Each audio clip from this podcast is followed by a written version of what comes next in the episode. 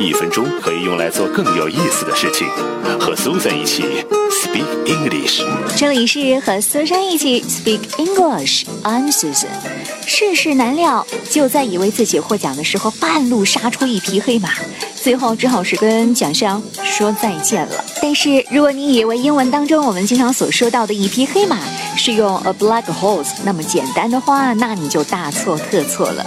A dark horse 才是我们今天要学到的正确说法，可千万不要弄混了哦。如果我们说成 black horse，那可真的就是一匹纯粹的黑色的马。之所以用 dark，d a r k，深色，其实它还有另外一个意思，就是隐蔽的、未知的。dark horse 本来就是指在比赛当中意外胜出的马。